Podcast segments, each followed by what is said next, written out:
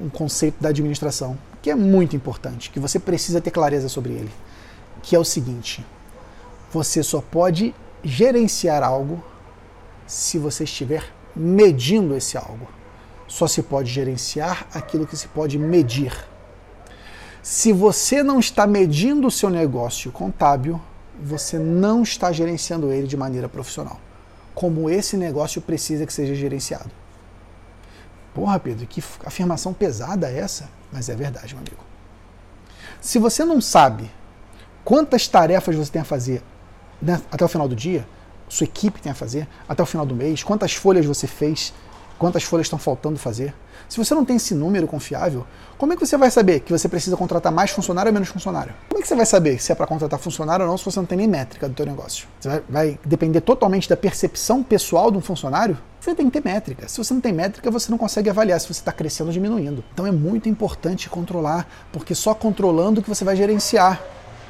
Claro, aí vem o que é controlar. Será que vale a pena controlar o cafezinho? Será que vale a pena controlar tudo? Mas alguma coisa você tem que controlar. Porque se você não controlar, você não está gerenciando seu negócio, você não está sendo um bom administrador do negócio. Simples assim. E uma empresa contábil como a nossa, que muitas vezes, dependendo do tipo de cliente que se atende, tem margens pequenas de lucratividade, e a gente trabalha com, com custo fixo, né? nós temos muitos gastos fixos no nosso negócio contábil. O segredo da lucratividade do negócio contábil é você crescer o seu faturamento e o teu gasto fixo não crescer tanto, né? Esse é o segredo da, da, do nosso negócio. Se você não tem controle, a tendência é que esse gasto fixo vai crescendo muito com mão de obra. Você precisa ter controle para que você possa ter clareza se você está otimizando esse gasto ou não. E mais, quando você controla, todos nós somos assim, tá? O ser humano ele tem um comportamento padrão. Ele tende a relaxar quando ele não é controlado. Quem tem filho, criança na escola, no colégio, um pouco mais velho, já sabe disso. Se você não pega para ver o boletim do, do, do colégio, muitas crianças começam a tirar nota baixa. Não tem ninguém conferindo. Eu tô, não estou fazendo, tirando nota boa, e eu não estou tendo punição nenhuma. O controle ele tem uma função preventiva. Quando você monitora as pessoas, as pessoas tendem a se comportar melhor. Agora, quando você solta demais as pessoas, em algum tempo essas pessoas começam a amolecer, começam a amolecer. Inclusive é um desafio que a gente está vivendo hoje, né, com a questão do home office para muitas empresas contábeis. No, no, primeiro, no primeiro momento a galera fica pilhada. Porra, vamos trabalhar, vamos sair dessa crise. Alguns times já começam a, a, a amolecer. Aí começa a acordar mais tarde, começa a perder o foco porque está com criança em casa, com a família em casa.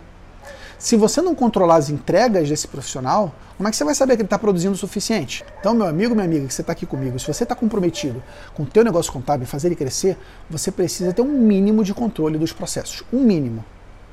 Não precisa ter um controle profundo, um controle avançado, que aí depende muito de estágio de vida do teu negócio contábil. O risco que eu te, te levanto é o seguinte, se o teu negócio crescer, você vai precisar de mais gente. Se você precisar de mais gente, corre o risco de entrar gente nova que não tem o mesmo comprometimento que a tua gente antiga. E aí você vai começar a ter problemas. Os nossos negócios contábeis fatalmente têm turnover. As nossas empresas, na maioria das vezes, não são empresas de aposentadoria. O funcionário não fica lá para sempre. Poucos são os que ficam com a gente muitos anos. Porque cedo ou tarde esse cara quer crescer na vida, a gente tem um teto de salário e ele vai sair para outro negócio. Então, ter entrada de gente nova, seja porque você está conquistando cliente, como a gente sempre fez, seja porque você está repondo pessoas que estão saindo, enfim, você vai ter que cuidar disso aí. Se você não tem processos definidos, significa que você está pegando o conhecimento emprestado da cabeça do funcionário. O dia que esse cara for embora da tua empresa, ele leva o teu conhecimento.